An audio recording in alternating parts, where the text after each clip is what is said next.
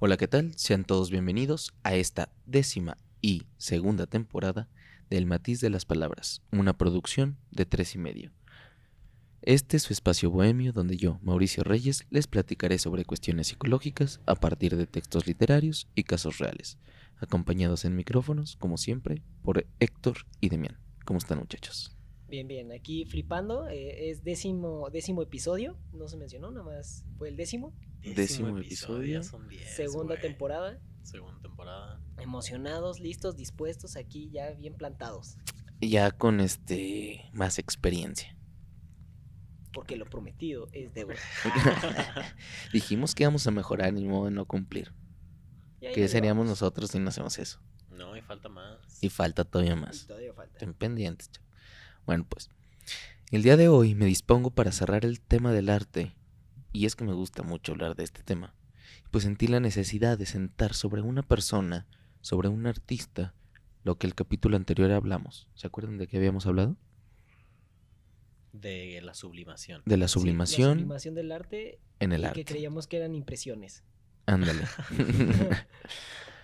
bueno. Pues a lo largo de este capítulo está presen- estará presente todo el tiempo la sublimación, y mejor dicho, la sublimación de un pintor, pero también escritor. Me refiero a Félix Baloton. Ya habíamos hablado de Félix Baloton, ¿no? Ajá. La semana pasada. Ajá. Hicimos nada más unos Ok. breves comentarios y ahora voy a analizar su arte. Abordar el tema. Eh, bueno, me gustaría que antes de empezar pudieran buscar en su celular eh, imágenes de Félix Baloton, las cuales vamos a estar trabajando. Vamos a hablar un poquito sobre autorretrato a los 20 años. Vamos a hablar sobre el autorretrato en bata. Y vamos a hablar sobre... mm, no recuerdo bien, pero ahorita vamos viendo. Ahorita vamos sobre la Ahorita marcha. vamos sobre la marcha. Por favor, mantener pies y manos dentro de- del Baloton. carrito de la aventura. Es con V. Me lo ¿O con V? con V y pues me sonaba como a balón. Con V, Balotelli. doble L y doble T. Y doble T. Bueno, pues para hacer un, un breve sondeo muy general, eh, fue un pintor francés de origen suizo de comienzos del siglo XX.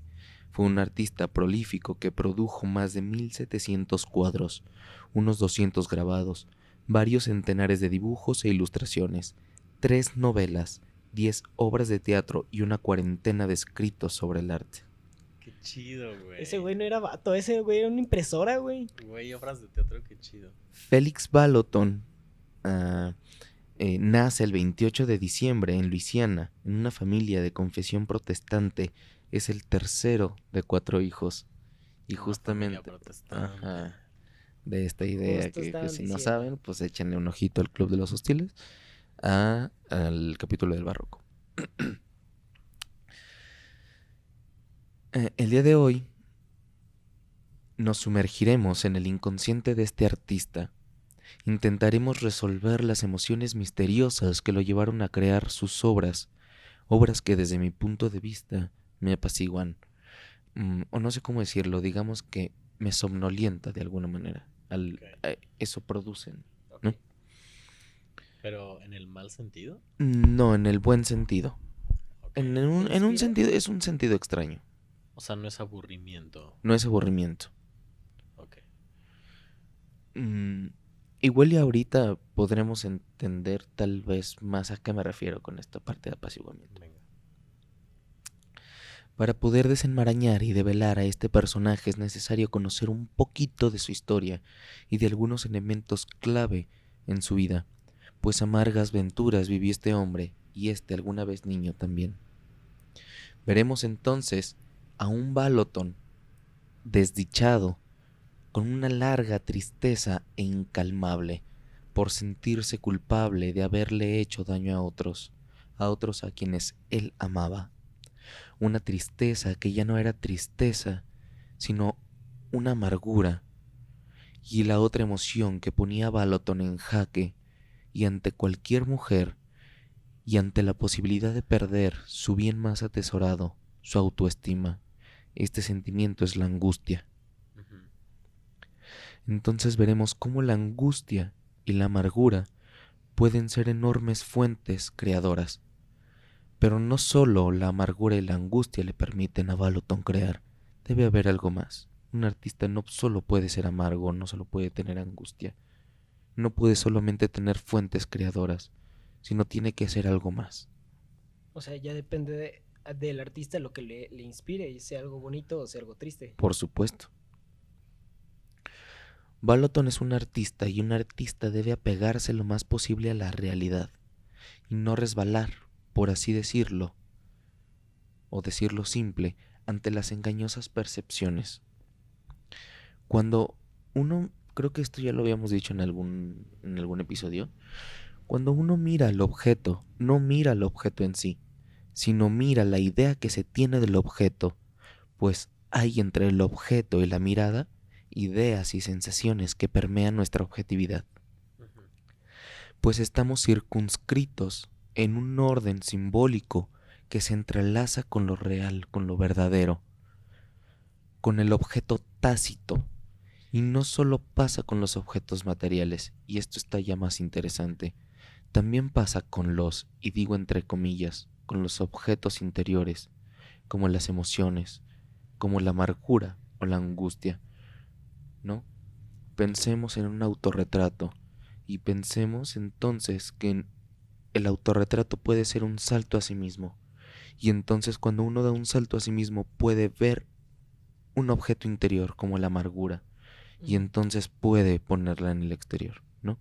Pero entre el objeto y la vista hay muchas cosas de por medio, ¿no? Entonces, al decir que el artista debe procurar no resbalar ante este engaño de las percepciones, por decirlo de alguna manera, es que tiene que, que apegarse lo más posible. Pero entonces se podría decir que a través de un cuadro podemos ver a través de los ojos del artista.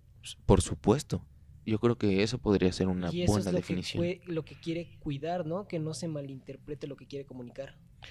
Quiere hacer una, una comunicación o una interpretación fidedigna, se podría decir. Pero no creo que sea fidedigna para nosotros, sino para él. Ajá. Por eso ves a través de sus ojos. Sí. Sí. Sí, sería muy raro que tuviera como esa finalidad, ¿no? O sea, como que lo hiciera para intentar explicar algo. Pues hay gente O que sea, de repente. de Sí, sí. arte, bueno. ¿no? Pero Porque Sí. podría pensarse, ¿no? Es que lo hago para que me vean, ¿no? En un sentido de pintar un autorretrato. Podría pensarse una cuestión narcisista. pero, Pero- era más bien mm, me pinto para verme, ¿no? Me pinto para verme y para que los demás puedan ver la amargura que yo siento. Pero- y también podría ser como lo del autorretrato, porque cuando te estás viendo te estás entendiendo. Entonces ya es donde puedes encontrar esos objetos que dices que puedes identificar. Va, de acuerdo.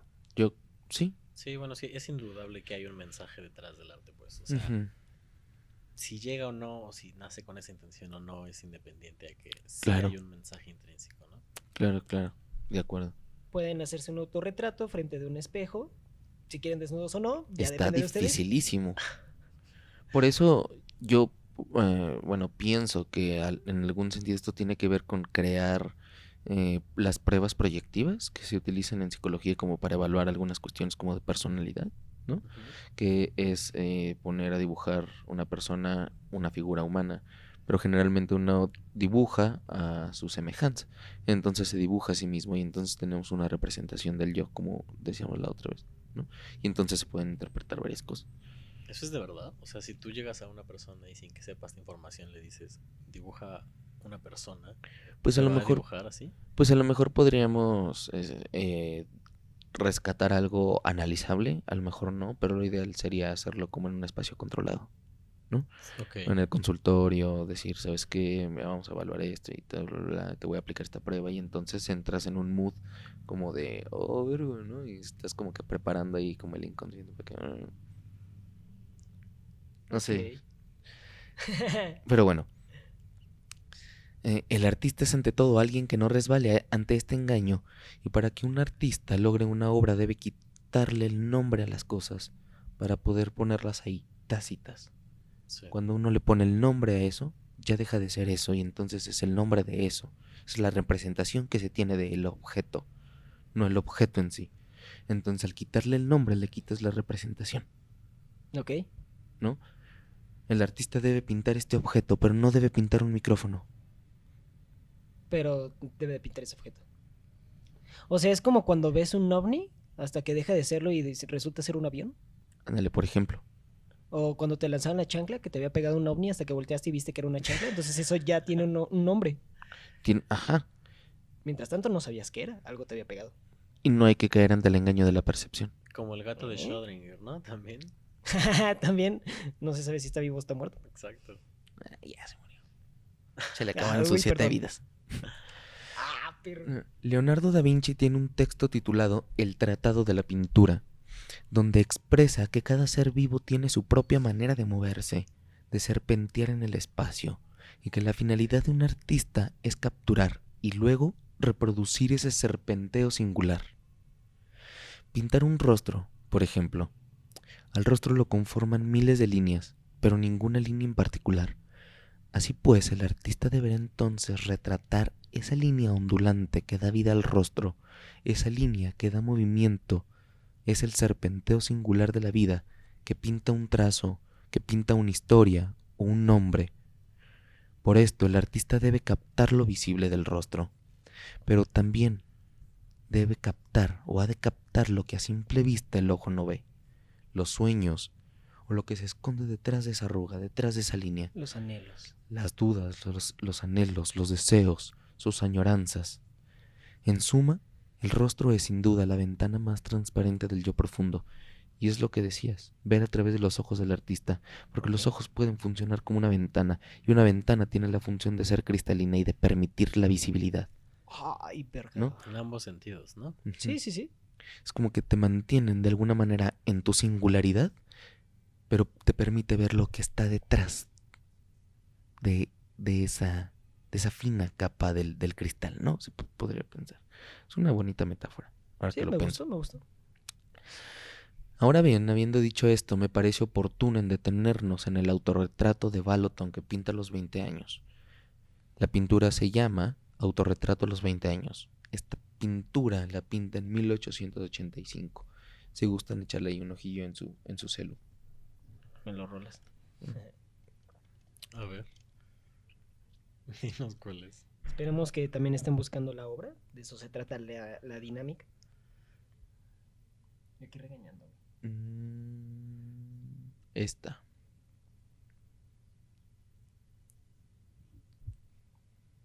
¿Cuántos años dices que tenía? 20 años. Pues se parece a Mark Zuckerberg. No, Sí, sí se parece, güey. Qué- Quédensele viendo, ¿ok? A ver, Héctor. A ver, tú, tú- bueno, o Sí, Demiano, tú quien dale, sea. a tú ver. dale. Mm.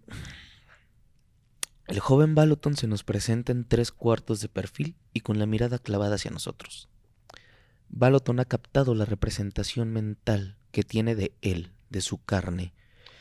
Sin embargo, se descubre algo más en el interior, pues Baloton logra captar el rasgo que lo singulariza y que le define de los demás.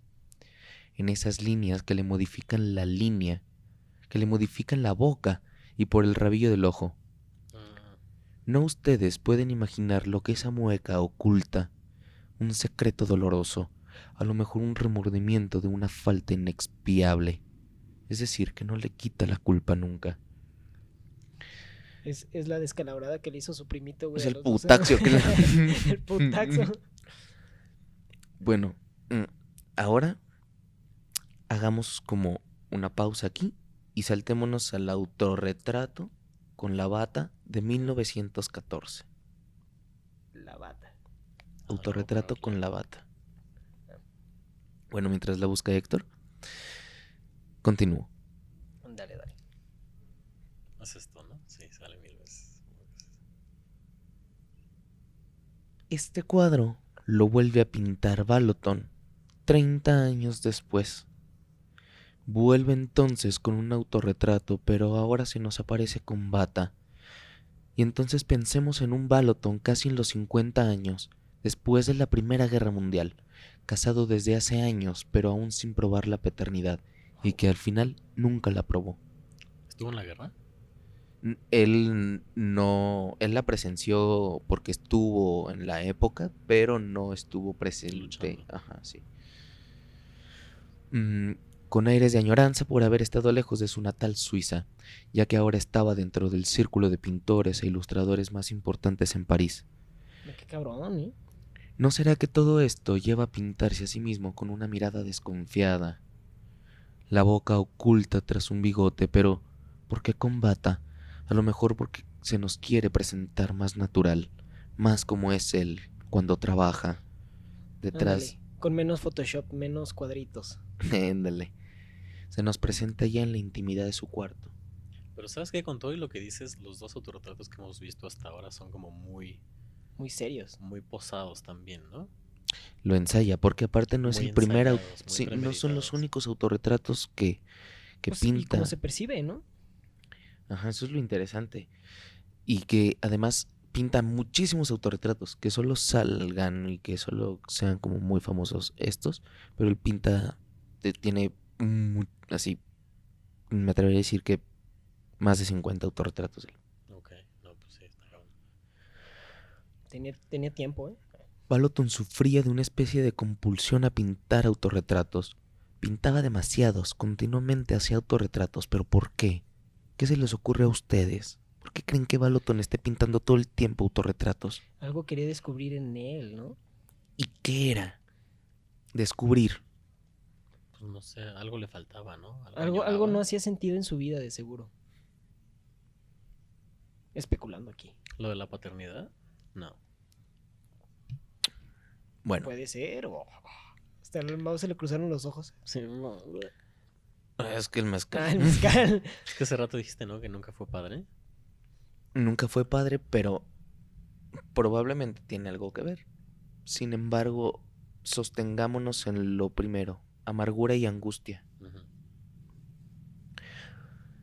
Podría yo pensar de primera instancia que se trataba de alguna cuestión narcisista, como hace un momento lo habíamos planteado, de conocer su imagen y consolidarla, de perpetuarla también, y de que todos la conozcan, lo conozcan.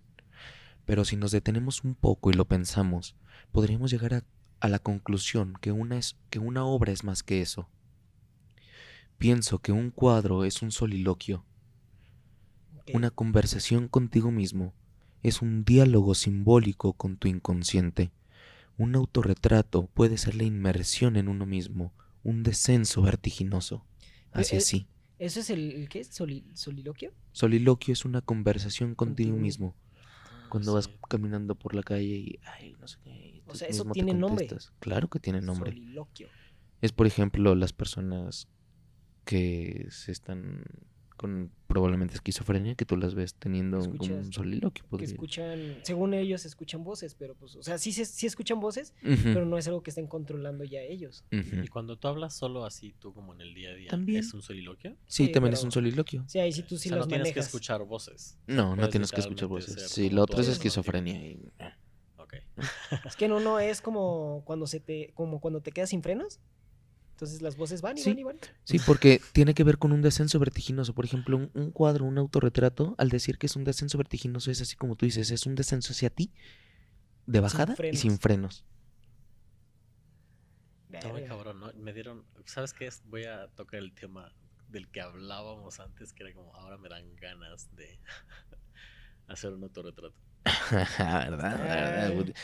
Está, está, está Interesante. Vamos a probar el descenso vertiginoso. Sí, como que sí Pero- se antoja, ¿no? Pero pensemos entonces, si el autorretrato tiene que ver con un descenso hacia, hacia sí mismo, ¿cuál sería la necesidad de estar ahí todo el tiempo? Igual como las drogas, güey, le gustó la sensación. A lo mejor y sí. mejor.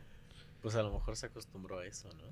O de seguro también descubrió que conforme crecía y conocía cosas, iba cambiando el mismo, ¿no? Y también como que le gustaba eh, adentrarse y ver qué era lo que estaba cambiando en él.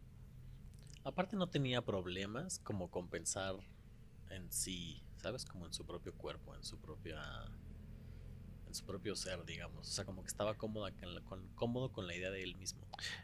Y le gustaba O sea, le gustaba, pues. Ver, le pintarse selfies. De acuerdo, lo están pensando Sí, desde no, el lo están pintando desde el lugar narcisista.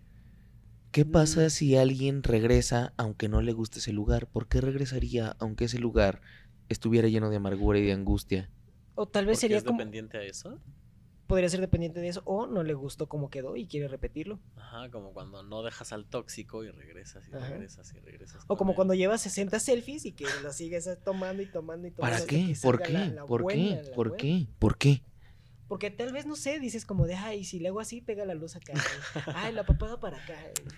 Goce, goce. Sí, te gusta, te gusta lo que ves.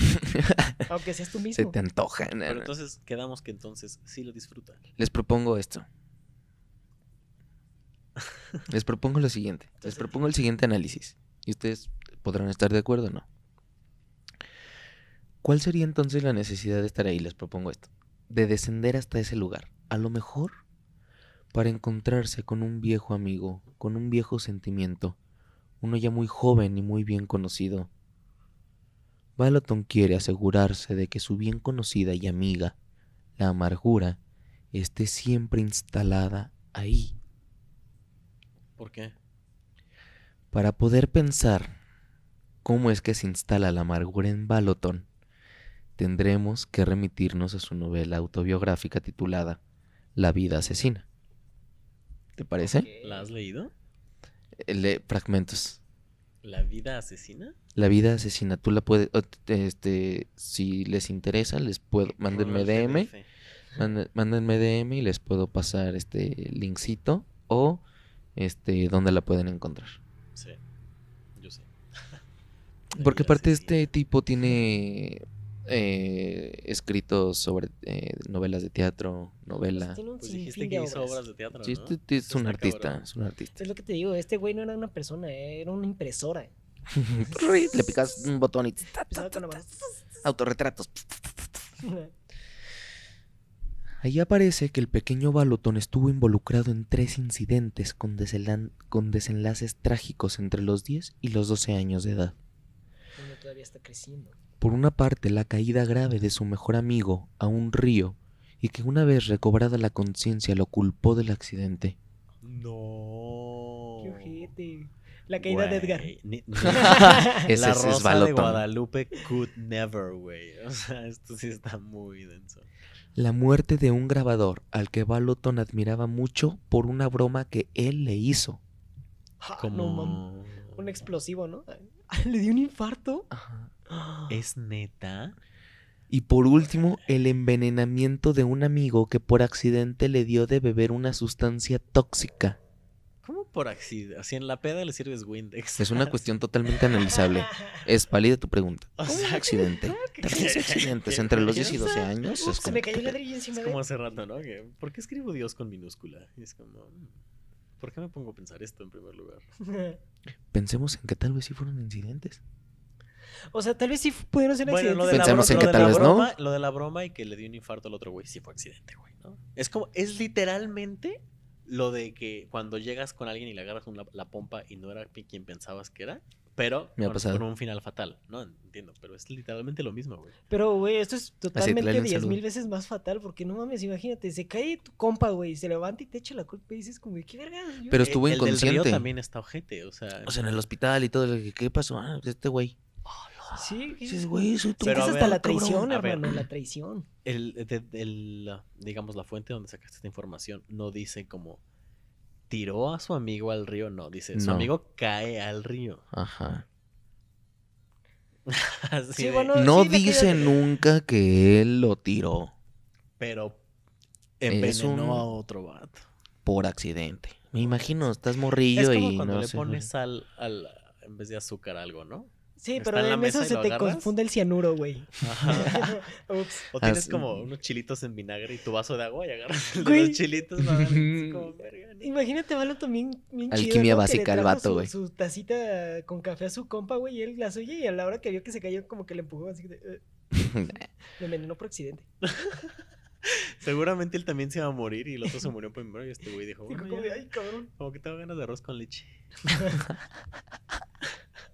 Este güey. Bueno. Entonces ya podemos comprender un poquito más cómo es que este sentimiento de la amargura se cimienta en lo más profundo de Félix Balotón y que ahora desde el fondo empuja con fuerza para hacer brotar hasta el exterior los rasgos de su carácter que lo moldean. ¿Cómo era su carácter? ¿Has visto esta, pues mira, yo me imagino que era un carácter amargo, como de estos, Fuerte. como de estas personas que con el tiempo se van haciendo cada vez más eh, recientes al- a sonreír, Como a la alegría, como los señor típicos. Scrooge, Ajá, como el de- ándale. Cuento de Navidad. Ah, Sí, sí, sí, sí. Que es como. Como la cascarrabias. ¿no? Como cascarrabias, sin embargo, no creo que haya sido tan cascarrabias. Yo creo que tenía la cara y lo invadía una tristeza, aunque por Ajá. dentro tal vez estaba luchando por, al pintar estos cuadros, por hacer algún intento de deshacerse también de ella, Sí. ¿no? De entender Me, sus me voy a atrever a decir que era de esos güeyes que ya tenía cara así de cascarrabias, pero que en realidad si lo conocías era una persona que estaba profundamente triste, ¿no? Sí. Y enamorada, o sea, con una Ah, capacidad de una amar, con- una capacidad de amar bien de- cabrón. Estaría bien chingón. No sé si hay, de no sé si hay, supongo que debe de haber Ha de algún haber film. algo, ha de haber algo. Sí. El viejito de Op, güey. Oh, No, ese güey no. Ay, sí, el. Pero a mí me gusta esta porque pensemos en. eh, una vez vi la imagen de una pared de ladrillos, así como semipuestos, y al, hasta el fondo, en medio, había un libro, ¿no? Y entonces, Mm. como el libro empujaba toda la pared de, de ladrillos, ¿no? Y decía el poder del conocimiento, una chingadera así. Pero aquí es. El libro representa entonces el sentimiento de amargura. Y como ese sentimiento de amargura, aunque tú le pongas capas arriba y aunque lo encubras, en algún momento va a brotar algo, ¿no? Y entonces eso va a ser un rasgo del carácter de, de tu personalidad.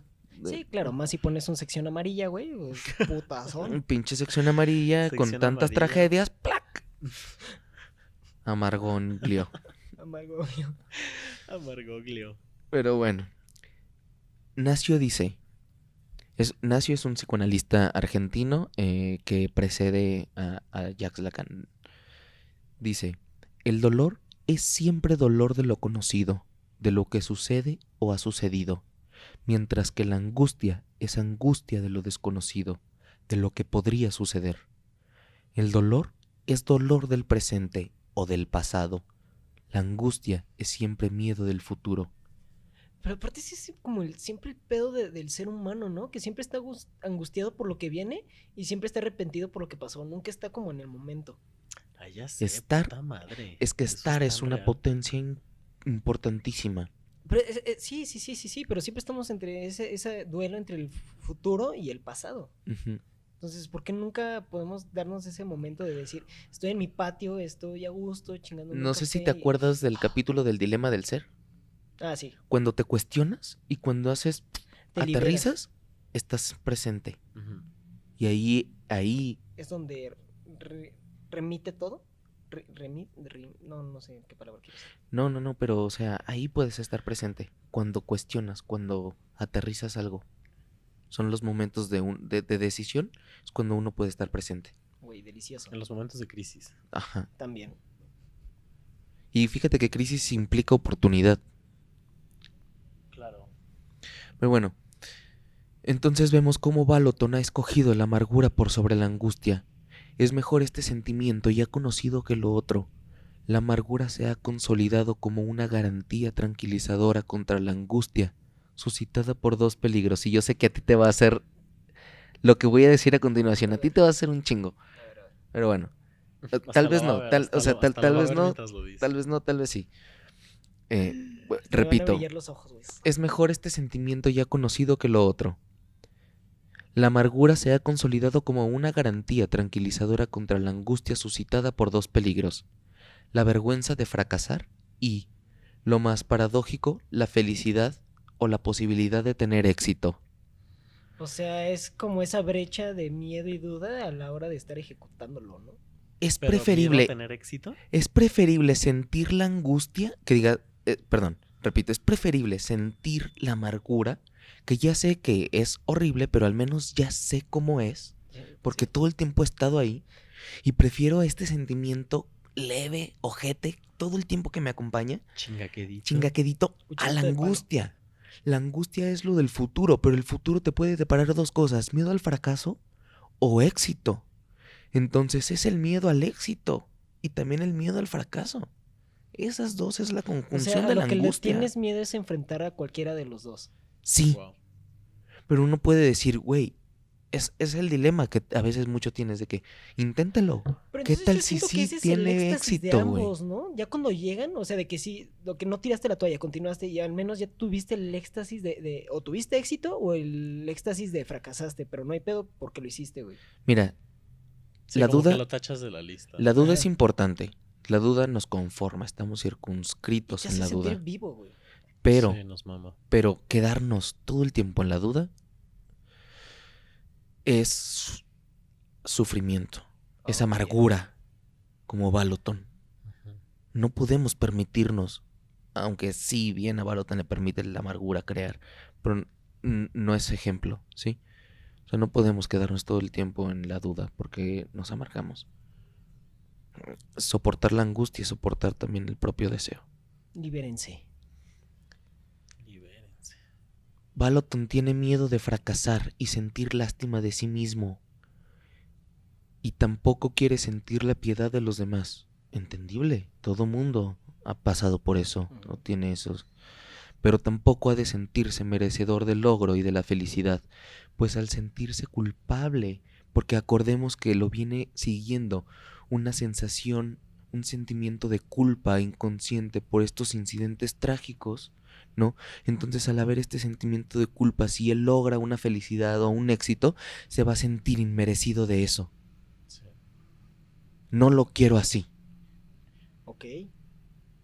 Y entonces voy a citar a Nacio eh, otra vez en el libro de Arte y Psicoanálisis, que él propone lo siguiente.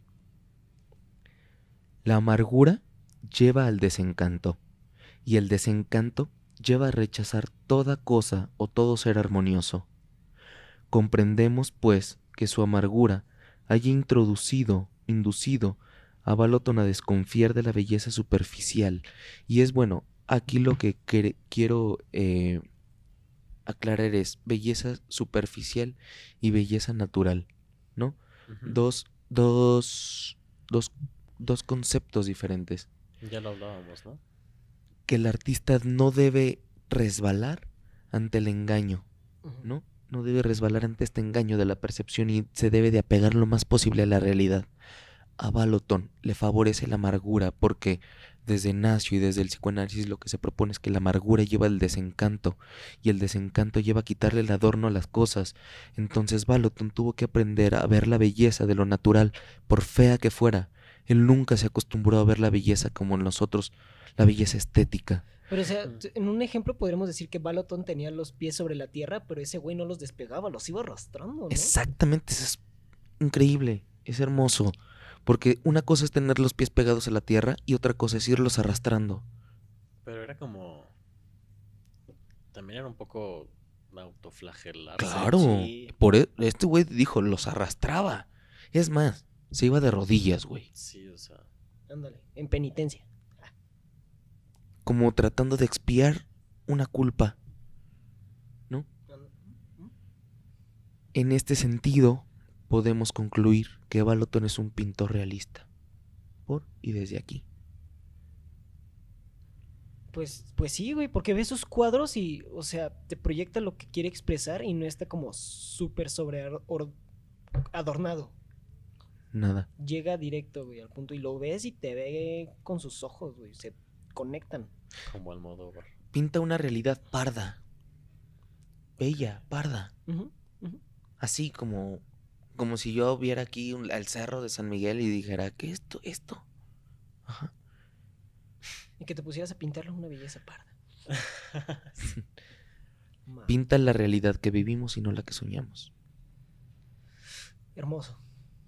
Gracias, Félix, por acompañarnos el tema de hoy Félix Baloton. y por haber transmitido algo a nosotros. Compartirnos tu sentir desde el arte. No, y hay un chingo de cosas, güey. Ahí está, el an- o sea, podemos analizar eh, por qué Baloton pinta o qué quiere decir Baloton cuando pinta un desnudo. Podemos interpretar cómo concibe Baloton el amor, Sí, sí, sí, todo, todo lo que él concebía y sentía. cómo sublima su angustia. De hecho, ahí podemos interpretar cómo sublima la angustia, porque ya vemos que prefiere la amargura sobre la angustia. La angustia la evita y se ve representado en el cuadro de la niña con el balón rojo. Creo que ese es el nombre. Ok, Entonces, este, Interesante. lo voy a buscar. búsquenlo y Analícenlo. analícenlo, piénsenlo. Y bueno, pues espero que les haya gustado el tema de hoy. Chingón, chingón, chingón. Y Sí, pues, Muy artístico, justo en la Sí, línea. Y aparte, o sea, últimamente he estado viendo como una corriente, no sé cómo se le puede llamar, pero de muchos ilustradores. Y hay muchos que expresan su, como, no su día a día, pero sí como las emociones por las que pasan, sean fuertes o no sean fuertes. Pero la mayoría, casi muchos son de, a raíz de, de situaciones depresivas, que intentan expresarlas. sí, dice Edgar Allan Poe en El Principio Poético, tiene un ensayo titulado El Principio Poético, y él dice que la belleza surge de, lo, del- de la melancolía, de la tristeza, de los sentimientos que más aborrecemos. Claro, como quien dice, no existe lo dulce si no está lo salado. A ver, sigo replanteándome. Pues sí, Sí, claro, ya entendí. O sea, no podría existir la, la felicidad si nunca conoces el dolor o la tristeza, ¿no? Es que no son diferentes. Haz de cuenta que es una liga y de un lado está, por ejemplo, podríamos poner el placer y el displacer. Es el mismo, pero son contracaras. Como el lápiz bicolor. Ah, es un pinche lápiz bicolor, güey. es Escribes con negro y las mayúsculas con rojo. ¿Necesitan ejemplos? Comuníquense conmigo. Entonces, pues bueno, si les gustó, dejen su like, por favor. Suscríbanse al canal y compartan. Nos harían Un parote, un, un favorzote. un favorzote. Y pues síganos también de la misma forma en, en tres y medio punto estudio y en Instagram, en todos Eh, lados. que los escuchen a estos muchachos sus programas respectivos donde van a aprender un chingamadral de cosas. Sí, denle una escuchada al Club de los Hostiles, donde hablamos de historia de México. Y de este lado Cosmic Late, donde hablamos de ciencia, tecnología y astronomía.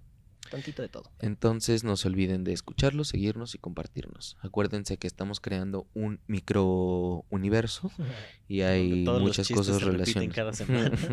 no, no es cierto. Siempre traemos nuevo material. Pero bueno, este sería todo. 50-50. Sería todo. Sobre todo, muchas gracias. Muchas gracias. Besos, Chao. abrazos, a papachos. Adiós, hasta la próxima.